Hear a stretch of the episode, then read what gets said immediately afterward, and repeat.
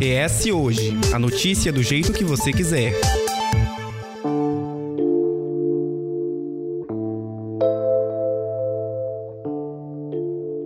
Quando a gente fala de segurança pública, o que vem em mente de imediato são as situações de risco e pressão, já que cotidianamente a violência faz vítimas, traz medo à sociedade e fragiliza aqueles que são responsáveis por fazer a vigilância. De tempos em tempos, relatórios e rankings são divulgados, trazendo à tona um panorama real da situação, mas um assunto em específico torna-se gargalo dentro desse debate: a saúde mental de policiais. Expostos aos riscos todos os dias e muitas vezes com sobrecarga de trabalho e desvalorização, esses profissionais tidos como heróis também se tornam protagonistas de cenas de desequilíbrio emocional, o que afeta diretamente o desempenho no trabalho e as abordagens nas ocorrências. Enfim, é todo o conjunto que forma a segurança pública e tem eles como uma das figuras principais. Pela primeira vez, será realizado um estudo que mapeará a saúde mental dos servidores de segurança pública do Espírito Santo. O projeto reunirá dados de cerca de 15 mil profissionais das polícias federal, rodoviária federal, militar, civil e corpo de bombeiros, além das guardas municipais de quatro municípios. E a pesquisa já apresenta alguns resultados para falar sobre essa importância de mapear a saúde mental dessa categoria e esse estudo inédito e também os fatores que dão forma à necessidade de debater esse assunto, o ES Ouve hoje recebe uma galera que está envolvida com essa pesquisa. O Pedro Luiz Ferro, presidente da Comissão Permanente de Atenção à Saúde dos Profissionais de Segurança Pública, Defesa Social e Justiça do Espírito Santo, a nossa Copaz. Muito boa tarde, é um prazer estar com os senhores aí, com os ouvintes em geral. E estou aí à disposição para responder todas as perguntas. É isso aí. Também conosco o Marcelo Fetz, coordenador do projeto de pesquisa diagnóstico desenvolvido pelo NUPLA, o Núcleo de Pesquisa, Inovação e Planejamento Socioeconômico da UFES. Boa tarde, pessoal. Prazer estar aqui com vocês e, na medida do possível, colaborar aí com o debate, a gente ter um, um podcast agradável. Além dos dois, Adriana Madeira, coordenadora do projeto piloto denominado Soma-Si, que busca propostas de intervenções com ações que gerem efeitos positivos no âmbito da saúde física e mental dos agentes. Agradeço a participação, é, quero cumprimentar todos, todas. Um abraço. Perfeito. Para início de conversa, então, começar com você, Pedro. De que forma a gente consegue né, mostrar para o nosso ouvinte, explicar para o nosso ouvinte, de forma bem breve mesmo, é, de quais gargalos nasce esse estudo, que é inédito, né, como a gente destacou aqui na abertura e como é ressaltado a todo instante, e qual que é o caminho a ser seguido com os pontos chaves, né? Qual o caminho que esse estudo vai trilhar depois a gente fala um pouquinho de resultados preliminares, se vocês puderem. Então, só para saber quais são os gargalos que fazem com que esse estudo nasça e qual caminho ele deve seguir a partir de agora. Ah, então, nós sabemos que as profissões que envolvem as forças de segurança são profissões onde ocorrem maiores níveis de estresse no mundo todo. E o Brasil não poderia ficar de fora. São profissionais que estão expostos dioturnamente e têm uma particularidade, uma peculiaridade, eles estão amados é, nossa preocupação surgiu do crescente número de suicídios que vinham ocorrendo no Estado. E agora, há pouco tempo, o Fórum de Segurança Pública uh, publicou um artigo que houve crescimento. Então, o que nós queremos realmente, nosso objetivo é fomentar ações integradas, articuladas, que visem a preservação da vida, da segurança no trabalho e a garantia também de implementar, implementar né, direitos e fundamentos trabalhar com a dignidade desses profissionais, para que nós possamos contribuir com a saúde integral. Então, é uma saúde que nós usamos aqui que é biopsicossocial, de cada um deles. Dentro do, do estudo em geral, existem projetos né, específicos, ao todo são três. Quais são eles, qual o papel de cada um? E a gente já tem resultados preliminares a respeito do estudo, né? até quando ele deve durar, né? qual é o tempo dele, etc. Sim, na, na verdade, são três que estão agora tratando. Uh, o do Marcelo Fex, que vai falar dele daqui a pouco com propriedade, foi o primeiro, que é da pesquisa diagnóstico. Imediatamente a esse, a professora Adriana já veio com o projeto dela, que é de acompanhamento biopsicossocial, que ela vai falar também. E tem um terceiro, que é o do IPES, que é um, um trabalho de capacitação em prevenção e pós-venção em suicídio. Isso será extensivo a todas as forças policiais que compõem a COPAS. E tem um que está vindo ainda, né? É, seria um quarto projeto, é um quarto projeto que já está aprovado, que é uma pós-graduação em saúde coletiva com ênfase em saúde mental para os servidores da segurança pública, defesa social e justiça no Espírito Santo. Bom, e como é que é, você falou dessa questão da pós-graduação? Como é que essa atuação de pesquisa, de pós-graduação, é, impacta a longo prazo a as várias corporações que estão envolvidas aí no Copaz? O nosso objetivo é capacitar os gestores, para que eles possam depois estar capacitando também os subordinados. O que nós esperamos é que haja uma quebra uma quebra desse preconceito que existe muito hoje nas forças policiais, é? em que o, é, o, policial militar, o policial civil ou policial de outras forças, ele pense que ele é um super-homem, na verdade, né? que ele, ele, está acima de qualquer situação, quando na verdade ele é um ser humano como qualquer outro e está assim, sujeito a todas as fragilidades de uma profissão, estão expostos a, várias situações de estresse. Então, o que nós pretendemos é isso. O objetivo é capacitar esses gestores, para que possam capacitar depois uh, os outros gestores menores, que nós dizemos, né, os, os subordinados, para que possam identificar entre os outros servidores situações que fogem à regra, né? Aquele famoso desvio de curva que nós falamos. Ei, por que realizar esse estudo agora com essa proporção? A gente estava comentando aqui antes de gravar que desse tamanho é o primeiro a ser realizado aqui no Brasil já que a gente não tem praticamente quase nenhum dado a respeito dos profissionais das diversas forças de segurança há bastante tempo, principalmente com essa profundidade que vocês têm trazendo, e quais são os problemas decorrentes dessa defasagem ao longo do tempo e também, claro, é, desse período da carreira policial que se estende durante longos anos. É, nós tivemos um objetivo, porque a Secretaria Nacional de Segurança Pública, ela, como eu havia falado no início, ela já lançou uma pesquisa diagnóstica, mas foi uma pesquisa geral. Ela não levou em consideração as particularidades do policial militar ou dos outros policiais das forças de segurança que estão no Espírito Santo. Cada estado tem uma particularidade e uma peculiaridade. Ah, os afastamentos, sim, nós estimamos que mais de 10% das forças hoje estejam afastadas por ordem de saúde mental. Isso impacta e muito eh, nas forças, porque acaba que a questão das escalas começam a ficar mais apertadas. A questão das férias, por exemplo, é, há prejuízo nas férias. Então, é uma série de prejuízos que nós pretendemos reverter. Né? A gente trabalha aqui com a ideia de que, que há necessidade da prevenção, né? de prevenir para que não aconteça. É como se fosse uh, atuar na saúde primária, dar qualidade de vida para que não haja afastamento e, com isso, né, não tenha prejuízos à própria tropa. Então, esse estigma, isso que está lá hoje, é, é assim, do policial não admitir muitas vezes né, que ele está passando por dificuldades e que ele tenha que fazer um tratamento, por exemplo, que faça um afastamento que seja preventivo para ele próprio. Nós estimamos assim, por exemplo, hoje, um trabalho de prevenção, você gasta assim 7 dólares para poder fazer um trabalho de prevenção. Isso foi o último congresso que eu participei lá em Brasília, no própria Secretaria Nacional. Agora, quando um policial ou alguém da Força de Segurança está afastado, você pode multiplicar isso por cinco ou seis vezes o gasto que se tem. Previdenciário e a questão do recurso humano, porque outra pessoa vai ter que acabar trabalhando no lugar desse.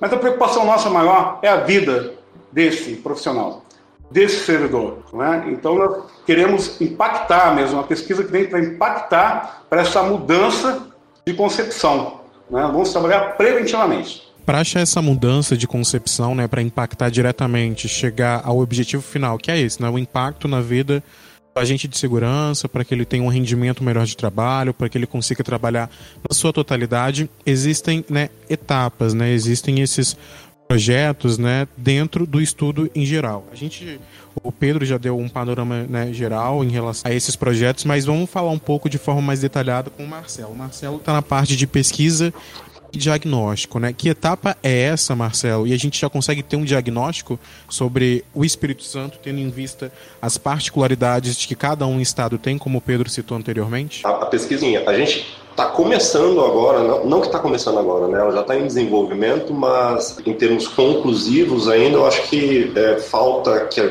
a, a, gente caminhar um pouco mais, né? Então, eu diria que a gente ainda se encontra na, na fase exploratória dessa dimensão da pesquisa, né? Aí vou falar um pouquinho antes do que é essa pesquisa para depois aí talvez a gente é, especular um pouquinho sobre o que, que a gente pode pensar, sobre o que, que ela pode contribuir em termos de desenvolvimento de políticas públicas ou mesmo de atendimento especificamente à saúde a, dessa população especificamente. Né? A gente ali no Núcleo, né, eu sou um dos coordenadores do Núcleo junto com o, professor André Michelato, e ali no Núcleo a gente se especializa em produção de informação. Né? O nosso flanco de, de atuação acadêmica é inicialmente é, buscar informação. Né? Por que buscar informação?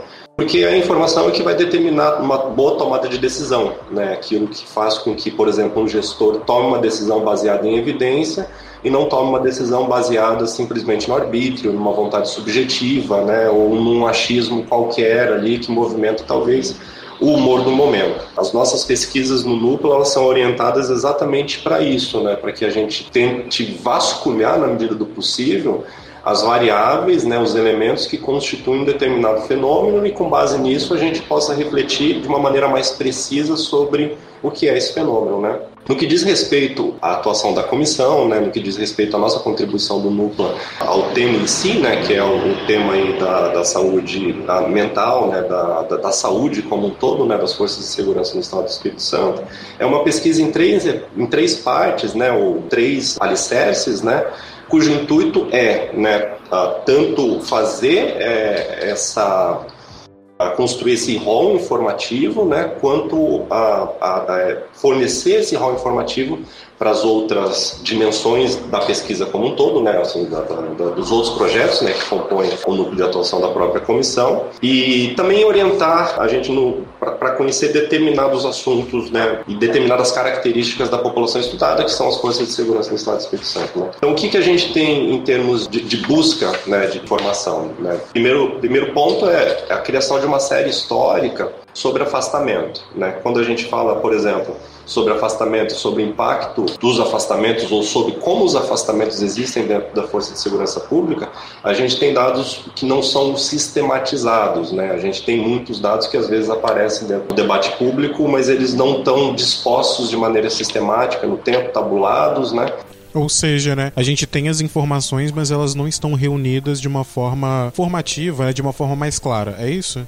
Exatamente. A gente tem, ela está dispersa e a gente não sabe se, se, existe, por exemplo, uma regularidade em termos de afastamento ou em termos de impacto de saúde mental. Né? Pensar o Espírito Santo. O Espírito Santo é um estado grande, com regiões diferentes, com demandas diferentes com naturezas econômicas diferentes, com questões sociais diferentes. Isso vai impactar a própria atuação das forças, porque isso muda a própria percepção de entendimento do que elas são. Então, a gente espera que exista, por exemplo, uma variação em termos de afastamento ou em termos de é, surgimento do fenômeno nas diferentes regiões. Né? Por isso que a ideia é a gente sistematizar por região para conseguir isolar e verificar as diferenças e também as regularidades. Né? Então, essa seria a primeira etapa, a gente sistematizar o que já existe para que a gente tenha um olhar clínico mais preciso e que a gente possa verificar, por exemplo, a existência de irregularidades. Né? Dentro desse ponto, né, existem dados que estão é, mais importantes e que precisam de um olhar mais, mais clínico, né, mais, mais cirúrgico, para que eles sejam até mesmo é, tabelados, né, feito uma, é um, um ranking, enfim, um, que eles sejam colocados num, numa tabela, por exemplo, para que seja feito de forma mais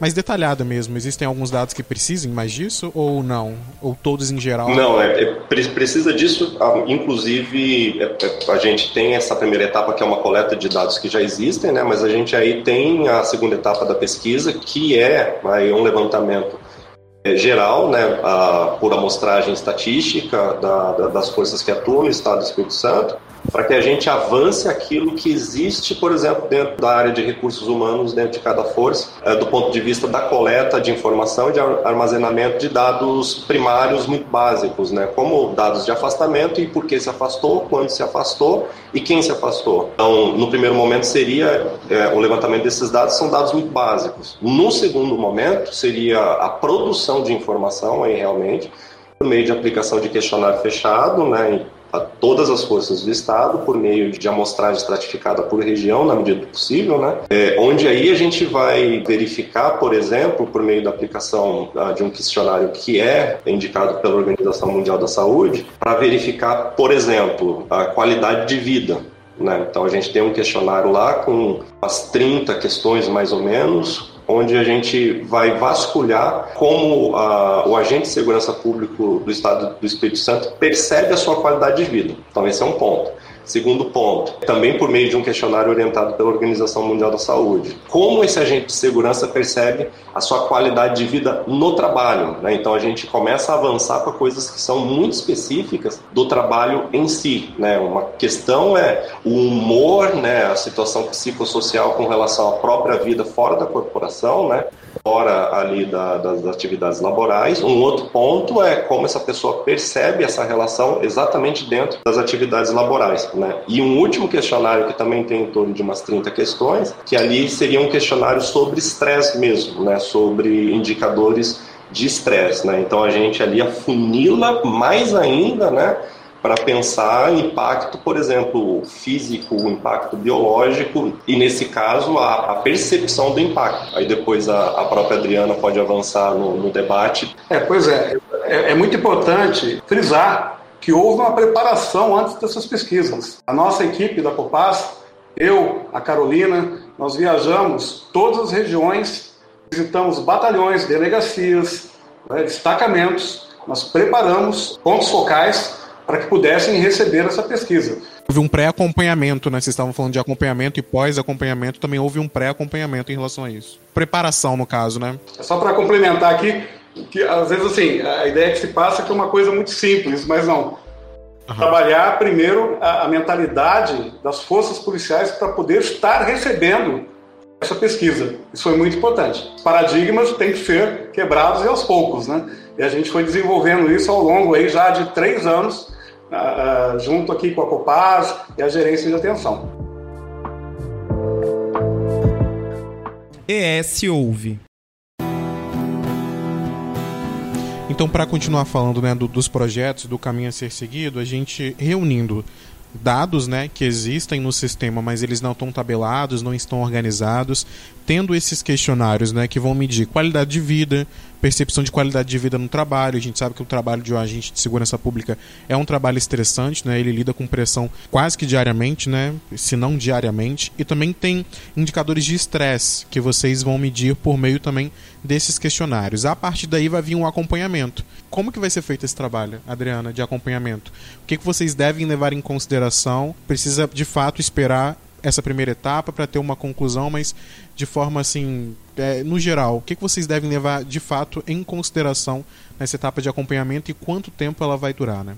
O nosso trabalho ele é concomitante, né, ao trabalho do Marcelo e ele tem início com o acordo de governança. E até achei interessante porque a Copas, o Pedro e a Carolina, eles já fizeram todas essas visitas para que nós agora tivéssemos condições de poder fazer um acordo com as chefias para que os policiais, de modo geral, tivessem acesso ao a avaliação, a, a, toda a fase né, que vem em seguida. Então, em seguida tem a fase de triagem, e essa fase de triagem ela é aberta e ampla para todos os servidores, todas, todos os indivíduos das forças de segurança que queiram participar. Então, a gente sabe que não devem participar os 15 mil ou mais de 15 mil pessoas, mas todo aquele que quiser participar, ele vai poder participar. Existe uma resistência? A gente consegue enxergar isso ou não, né? Porque como, vem, como foi feito um trabalho de pré, o terreno meio que foi preparado ali. Tem, tem existido uma cooperação espontânea, né? É, é, é um desafio.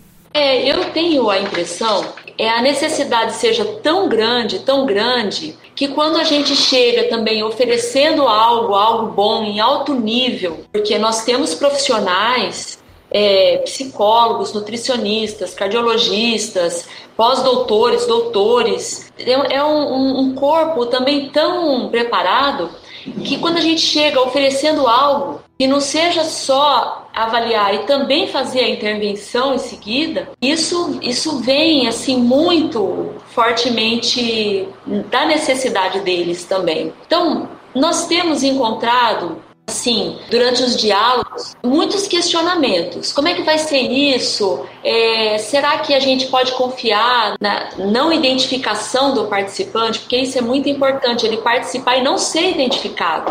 Então a gente tem feito esse esclarecimento e também a gente teve a colaboração do HPM agora, que assinou conosco um acordo de cooperação. Esse trabalho passou pelo Comitê de Ética e o Comitê de Ética ele fez uma série de ressalvas para a proteção da identidade do participante. Então isso assegura ao participante ao voluntário da pesquisa que o nome dele não vai aparecer, que ele é, não vai ser identificado pela chefia imediata dele e que ninguém vai ter acesso ao dado pessoal dele, daquilo que ele revelar, porque no nosso projeto existe a fase da intervenção. E na intervenção ele pode ser acompanhado por profissionais psicólogos. Então tudo isso é assegurado a ele. Vocês também perguntaram aqui quanto tempo que isso vai acontecer, né? Então nós pretendemos que esse processo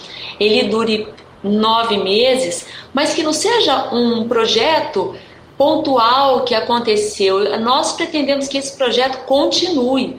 Então, é, eu sempre falo, né, e até brinco com, nas reuniões dos acordos de governança que nós temos feito, sempre em conjunto, né, a gente com a Copaz, a UFES e a Copaz, que o projeto ele tem que ser tão bom, tão bom, tão bom, que ele vai ser um projeto de Estado, vai durar para sempre. Porque o servidor da segurança ele precisa desse acompanhamento, desse suporte. Isso é muito importante. É fazer com que o projeto se torne permanente. E aí eu tenho duas questões. A primeira é a seguinte: a importância da série histórica para a gente poder entender como que vai ser feita essa atuação com os policiais e mais do que isso, quanto tempo leva para que essa série histórica ela possa ser levada efetivamente como um objeto de estudo. Esse é um projeto piloto, né? Que essa etapa dure até dezembro, que é uma etapa que vai ver o resultado dessa intervenção. Né? Nós, nós pretendemos isso, ver o quanto que isso beneficiou aquele indivíduo que passou pela intervenção. Então, por exemplo, desses 15 mil que vão passar pela triagem inicial, que vão responder a um ao questionário de estresse percebido, a gente vai tentar ver se a gente consegue atender 600 para intervenção, que é muita gente já. E esses 600 vão ser acompanhados em vários tipos de terapia. E depois a gente vai ver se essas terapias tiveram uma eficácia, como é que foi isso? Porque nós temos outros parâmetros que não são só os parâmetros dos inventários e dos questionários. A gente tem coleta de sangue, vai ver o nível de cortisol, para ver o estresse desse indivíduo no nível bioquímico, vai ver também como é que está a adrenalina, noradrenalina dele, para saber se esse indivíduo está muito no luta e fuga, sabe, aquela rea, rea, reativo ou não. Nós temos também a avaliação de traumas na infância, para ver como é que é a vida desse indivíduo, além de avaliação socioeconômica, de estresse no trabalho, que tem um questionário específico de estresse no trabalho, e o burnout, que também avalia estresse no trabalho. Avaliação nutricional e cardiovascular. Então, assim, ele vai ser muito monitorado e depois a gente vai ver o resultado desse, desse dessa intervenção, para que isso se torne política pública. Eu, eu acho que é melhor o Pedro responder é. um pouco da questão da série histórica. Sim, é, o objetivo dela é mapear e desenhar as redes que vão integrar os diferentes setores: serviço de saúde, serviço de psicologia, a própria assistência social. O que, que nós queremos através da série histórica? Né? Ter informações que sejam produzidos pelas próprias forças policiais que vão ser complementadas. Um vai complementando o outro. E a gente pretende fazer o quê? É, é aprimorar a qualidade desse dado produzido e tornar esses políticas públicas permanentes. Mas aí existe, no meio do caminho, existe um ponto que você até mesmo já citou anteriormente, Pedro, que é o tabu em relação às doenças mentais, a tudo que envolve isso, né?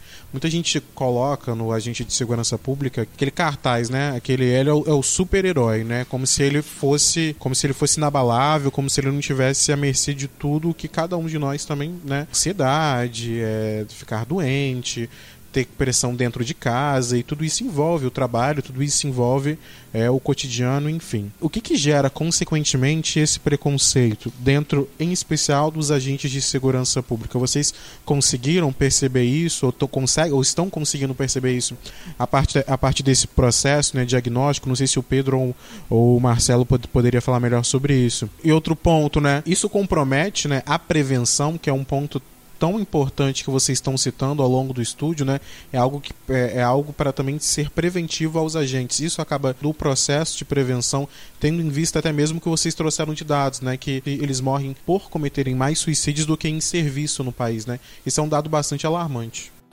É, eu queria, eu queria falar uma coisa que eu acho que é, tá, todo mundo fala do tabu e do preconceito, mas a necessidade de, de se cuidar desse profissional é tão grande, tão grande, que eu não tenho visto particularmente essa resistência nesse sentido. Ele precisa tanto que ele está tá disposto, né? Está disposto, está sendo garantido para ele atendimento, atendimento de qualidade e todo o suporte ético necessário para que ele não seja identificado. Então, isso tudo colabora para que ele venha a participar da proposta. Marcelo, você quer falar?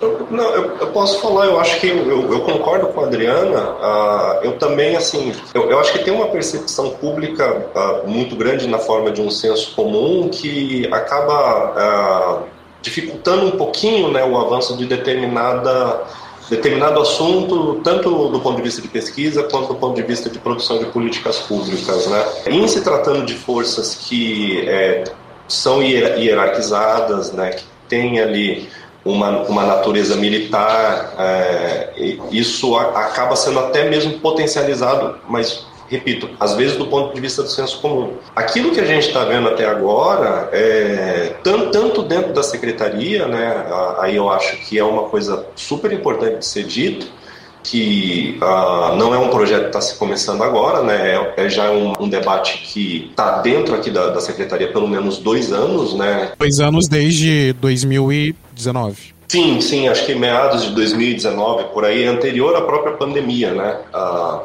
então há uma preocupação, né, tanto da Secretaria quanto do Governo do Estado, do ponto de vista de contribuir para esse debate, lançar luz para produção de políticas públicas que sejam interessantes para essas forças, tanto do ponto de vista de melhora de qualidade de vida, quanto do ponto de vista de aperfeiçoamento do próprio serviço prestado à população. Né? Importante até vocês trazerem isso, porque mostra, mostra ainda mais a importância de se ter estudos como esses, de estar em contato direto com os agentes, né? Porque é isso, a percepção né, pública comum ela, ela mostra uma coisa, mas quando você de fato é, vai lá, ouve aquele profissional, né, busca dados, busca informações, coloca os questionários ali para ouvir ele diretamente, com aquilo que a Adriana estava falando, né, demonstrando confiança de que ele vai ter total, vai, vai, ser algo totalmente sincero, né, de que os dados deles não vão ser, não vão ser divulgados, de que o superior dele não vai ter acesso ao que ele está respondendo, isso acaba mostrando também né, essa outra faceta que às vezes o senso comum a gente às vezes não tem. Então isso mostra ainda mais a importância de um estudo como esse, correto? É, eu tenho uma diferença grande é porque quando nós vamos para essas reuniões, durante essa semana agora, com Latina, e grandes questões que surgem, é isso, vocês querem fazer pesquisa, mas para quê? Que pesquisa, de vez em quando a gente faz uma, faz outra. Quando nós falamos que a pesquisa vem seguida de intervenções, aí sim, aí a gente entende que é, é nós conseguimos as adesões necessárias para prosseguimento de, de projetos, né? Isso é muito importante. É, eu quero complementar uma coisa aqui, é porque é uma devolutiva, não é só o panorama, é uma devolutiva para a necessidade. Porque, de fato, esse prejuízo, ele, ele foi falado, um prejuízo para a tropa, um prejuízo, ele tem um custo né, para o Estado, mas não só isso, né, o custo dele é social e é familiar quando você previne, você acaba cortando mal pela raiz. Sim, e também do ponto de vista pessoal, né? Imagina a vida desse profissional que está estressado, que está doente. Ele vai ter a oportunidade agora de receber um cuidado. Nós temos um, um dos grupos de intervenção que é o grupo do estudo de casos, que a gente chama de casos complexos. São casos que são tão complexos que nem podem ser acompanhados neste momento. Indivíduos que têm uma forte ideação suicida, por exemplo, Eu não posso oferecer uma psicoterapia para ele por 16 semanas e depois abandoná-lo. Eu não posso fazer isso. Ele tem que ter uma atenção mais permanente. Entende? É, um indivíduo que está envolvido com álcool, ele precisa de um tratamento a longo prazo. Então, esses indivíduos, eles sendo identificados e querendo fazer um acompanhamento mais a longo prazo, eles serão assumidos pela própria Copaz, pelo Estado, pelos mecanismos que o Estado oferece para esses tratamentos, para eles poderem ter uma qualidade de vida melhor e para poder serem tratados. Isso é muito importante. É, qualidade de vida vai desde o local de trabalho, alimentação. Né? Os policiais se alimentam de forma péssima. A gente vai estar tá fazendo essas intervenções também. Né? Então, assim, é, está buscando uma coisa assim: é, o que ele tiver de excelência para ele, ele vai devolver para a sociedade. Da mesma forma. Nós acreditamos nisso. Bom, você, eh, vocês falaram de alguns contextos particulares de alguns agentes da Força de Segurança aqui do Espírito Santo e falaram dessa questão permanente. Me leva a algumas questões. A primeira é verba para financiamento de uma pesquisa dessa complexidade. E aí me vem a pergunta: como que você consegue realizar essa pesquisa e fazer a manutenção num momento em que a gente tem vários cortes de pesquisa sendo feitos aqui no Brasil. Claro que não necessariamente está ligado à Secretaria de Segurança, onde vocês é, acabam atuando com mais força, mas a gente vive esse momento, questão até tratada aqui no podcast em outros episódios. E também como que vocês fazem para que essa verba seja permanente para conseguir enfrentar essas situações moldar e aperfeiçoar e até melhorar isso, e para que esse acompanhamento não seja só das 16 semanas, como a Adriana falou, ela seja algo permanente. É uma pergunta muito oportuna e eu vou ter o prazer de responder. A Secretaria Nacional de Segurança Pública, todos os anos, ela dispõe aos estados é, verba de um eixo chamado eixo de valorização profissional. E nesse eixo é, tem que constar todas as ações de prevenção e pós-venção à saúde dos servidores das forças de segurança. Ela, a verba que nós estamos utilizando agora, é, por volta de quase um milhão de reais, ela veio é, da Secretaria Nacional de Segurança Pública. Nós fazemos a, um plano de ação que tem que ser aprovado em Brasília, né, pela Senasp. Esse fundo é repassado para o Fundo Estadual de Segurança Pública e os nossos projetos, todos são analisados pela Procuradoria-Geral do Estado, a PGE, e só após isso há o empenho do, do, do, erário, né? Esse erário público. Desculpa interromper, esse montante, isso inclui também no processo de intervenção? Sim, Sim. aliás, tem que ser destinado para a intervenção. É, nós estamos aprendendo a fazer isso. Esses são os três primeiros projetos que foram aprovados pela Senasp. A expertise vem com o tempo, nós estamos aprendendo. E eles vêm ao encontro de um outro grande projeto que é o Estado Presente. O Estado Presente também, dentro dele existe o eixo da valorização profissional e nós estamos aí no encontro desses projetos. Precisava fazer, criar realmente instrumentos, não só acadêmicos também, mas administrativos para aprender como se fazia. Agora nós aprendemos, né? É, já possuímos a expertise necessária para dar continuidade. É, esse, essa verba da Senasp é todo ano, ela é destinada aos estados. Ou seja, vocês fazem todo o embasamento teórico para propor um projeto de intervenção e depois vem toda a parte administrativa para monitorar onde que você consegue essa captação da verba e é, de que forma você vai estruturar o projeto para conseguir. É, é, esse o caminho que você está é, fazendo? O caminho, a verba existe, ela é enviada a todos os estados da federação anualmente só que para captar essa verba é preciso fazer um plano de ação. Esse plano de ação é enviado à Secretaria Nacional de Segurança Pública e é aprovado ou não. É, no primeiro ano que nós enviamos, nós tivemos três dos nossos projetos aprovados. Então esse dinheiro ele é enviado para cá, é, é feita uma transferência fundo a fundo e ele vai para o Fundo Estadual de Segurança Pública. E aí os projetos aprovados vão ter esses erários, esse dinheiro empenhados nos projetos.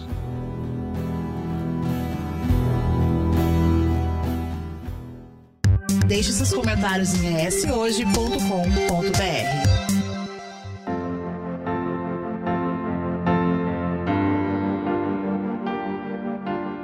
Não é preciso então realizar uma revisão institucional dentro das corporações é, de segurança pública para que a gente possa, assim, uma revisão começou a ser, a ser, implementada né, desde, desde a comissão em 2019, aí vem a aprovação desses projetos a fim de mapear e etc e tal, mas é preciso ainda mais para que seja feita uma revisão institucional não no sentido de mudar o que é a instituição, mas mudar pontos que fazem com que ela seja no senso comum ou até mesmo na constatação de dados, na constatação de, de do tete a tete com os agentes de segurança pública, não é preciso uma revisão?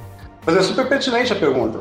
Eu vou te responder isso com a própria comissão. A COPAS ela é formada por membros de todas as forças policiais. Isso já reflete aí essa preocupação. E são membros que estão ligados, é, de alguma forma, à saúde do servidor. Nós temos dentro da comissão assistentes sociais, psicólogos, sociólogos que trabalham nas instituições. Então eles já estão ligados diretamente. Então a mudança de paradigma é a própria criação da comissão. Então, pensando nisso, como é que a gente faz para que isso seja efetivamente periódico e que a gente tenha um panorama real do que está acontecendo daqui para frente, como a gente pode ter dados públicos sobre é, esse acompanhamento, essa redução de policiais sendo afastados, essa redução é, de policiais é, tendo algum tipo de transtorno e mais do que isso, é, como que a gente vai convencer esses agentes de que a saúde mental precisa ser um pilar para todas as corporações, para que eles tenham a plena capacidade de estar trabalhando no seu melhor nível? A questão é, o que nós precisamos e que está sendo feito é a questão do senso científico e o sucesso das nossas intervenções. Eu acho que a partir daí nós conseguiremos comprovar a eficiência e eficácia dessa política pública. É isso que nós pretendemos. Né? Por isso, é essa, essa é, cooperação junto com a academia, que eu acho tão importante a UFES estar envolvida. Né? É, nós é, temos certeza do, da qualidade que o trabalho vai surtir, o efeito dele positivo, que vai acabar reforçando de forma robusta a necessidade de continuidade desses projetos. Existe a possibilidade do acompanhamento dessa atuação numa pesquisa mais longa? A gente vê muitas pesquisas que levam 5, 10 anos para serem concluídas para pegar exatamente uma atuação nesse nível e tão profunda nesse nível que vocês estão tratando. Vocês já pensam nessa questão de uma pesquisa a longo prazo? Já temos novos projetos, novos termos de referência que estarão sendo enviados para Brasília até o dia 30 de junho para a continuidade desses projetos. E qual, e qual a data, né? Não sei, data, período que vocês pretendem apresentar ao público em geral, né? À sociedade, os resultados desse estudo, né? Seja em uma cartilha grande, algo nesse sentido. Existe um, uma projeção de, de, apresentação desses resultados para a sociedade, para a gente também. O cronograma mesmo, né? O cronograma lá que está instituído nos projetos, tudo certinho, é até o final do ano, né? Então muito provavelmente, muito provavelmente não, né? Até o final do ano. Né? até, até, o final do ano a gente vai informações sobre as três partes da pesquisa, né?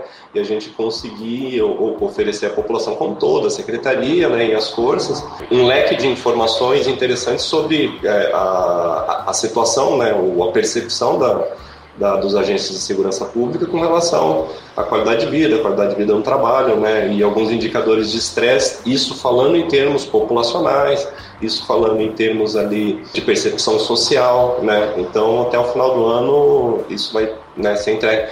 Mas muito provavelmente isso também vai ser um picadinho aí no. É, no, não é bem muito provavelmente, assim. porque na verdade, agora eu vou fazer um desabafo aqui, porque nós temos um contrato rigorosíssimo é, UFES, e inclusive com previsão de multas se a gente não apresentar os resultados, e é muito rigoroso mesmo. Então, tem, por exemplo, um, um, um relatório detalhado, é, 30 dias, outro com mais 60 dias, depois outro 150 dias, 120 dias, e assim Haja vai. relatório, né? Haja relatório. E a gente. As entregas é, são parciais. As entregas são parciais e os pagamentos né, para pagamento de bolsa, esse tipo de coisa, são também é, parciais.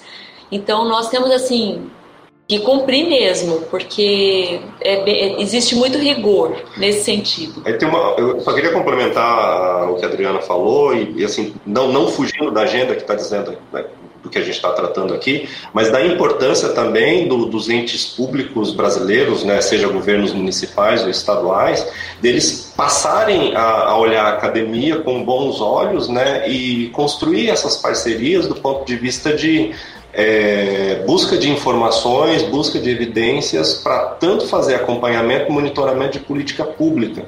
Né? E, e, desse ponto de vista, a UFES ali está super aberta a, e super participativa com relação a isso. Acho que é um, é, um, é um, papel institucional da própria universidade e a importância dos governos olharem isso, né? verem a, a, a UFES, as outras universidades, como parceiros possíveis né, para a construção dessas dessas pesquisas, dessas atividades, né? Aí fica a, até a, a, coisa interessante que aconteceu, né?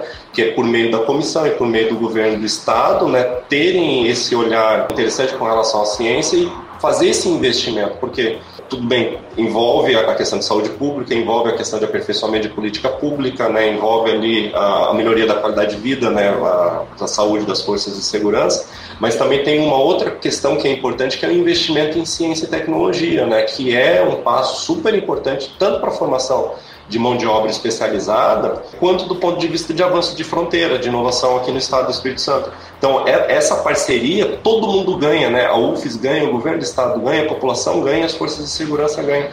Então é, é, é, um, é, um, é um jogo muito interessante, sobretudo num contexto onde a gente vê né, a, a redução do, do, dinheiro sendo investido, uh, das verbas investidas em pesquisa, né? E, mas nesse meio de tempo a gente né, consegue encontrar alguns outros flancos de atuação onde outros entes públicos acabam é, encontrando né, a relevância e importância no trabalho que é feito ali pelos professores, né, pelos pesquisadores das universidades públicas, né.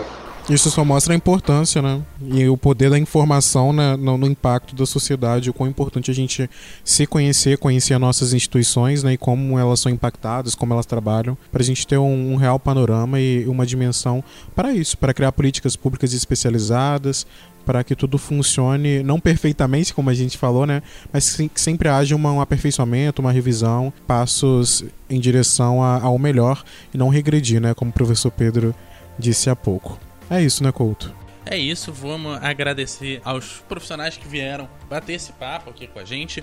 Bom, e a gente começa a agradecer a galera que esteve aqui com a gente, começando com a Adriana Madeira, ela que é coordenadora do projeto piloto, que busca exatamente as propostas de intervenção e que gerem ações com efeitos positivos no âmbito da saúde física e mental dos agentes. Então, eu quero também agradecer estar aqui, agradecer também a nossa equipe, de trabalho lá na UFES. Agradecer também essa parceria que foi muito bem-vinda com o governo do estado, porque é impossível a academia trabalhar nesse nível sem a cooperação. E como houve a cooperação da Copas, a, da gestão do, do Pedro também, e, e isso daí seria impossível acontecer se não houvesse esse, essa esfera colaborativa. Também agradecer o Marcelo Fetz, que é coordenador do projeto de pesquisa e diagnóstico desenvolvimento pelo NUPLA, o, pesqui... o Núcleo de Pesquisa, Inovação e Planejamento Socioeconômico da UFES. Gente, eu que agradeço, uh, sempre disponível, sempre disposto, uh, reiterando, né, ou concordando com as palavras da Adriana,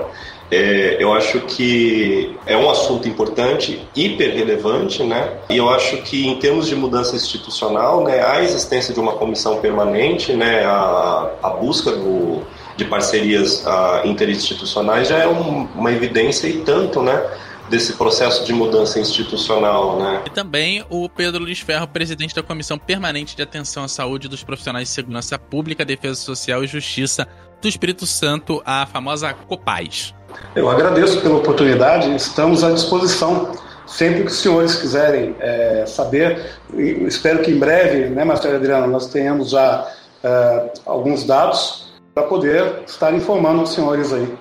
É, eu agradeço. Muito obrigado. Por favor, divulguem em primeira mão aqui para gente.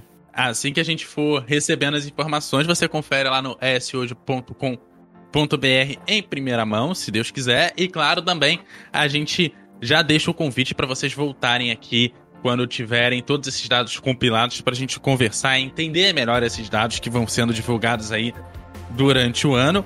E assim a gente vai encerrando o ES Ouve dessa semana. Você sabe, esse e os outros episódios você pode encontrar lá no eshoje.com.br e também no agregador de podcast de sua preferência. O programa de hoje teve a apresentação de Eduardo Couto e Matheus Passos, a produção e o texto de Matheus Passos, a edição de som é do Eduardo Couto e também a direção de jornalismo da Daniele Coutinho. Matheus, aquele abraço. Abraço Couto, abraço Adriana, Marcelo, Pedro e abraço ao nosso querido ouvinte também. Até semana que vem.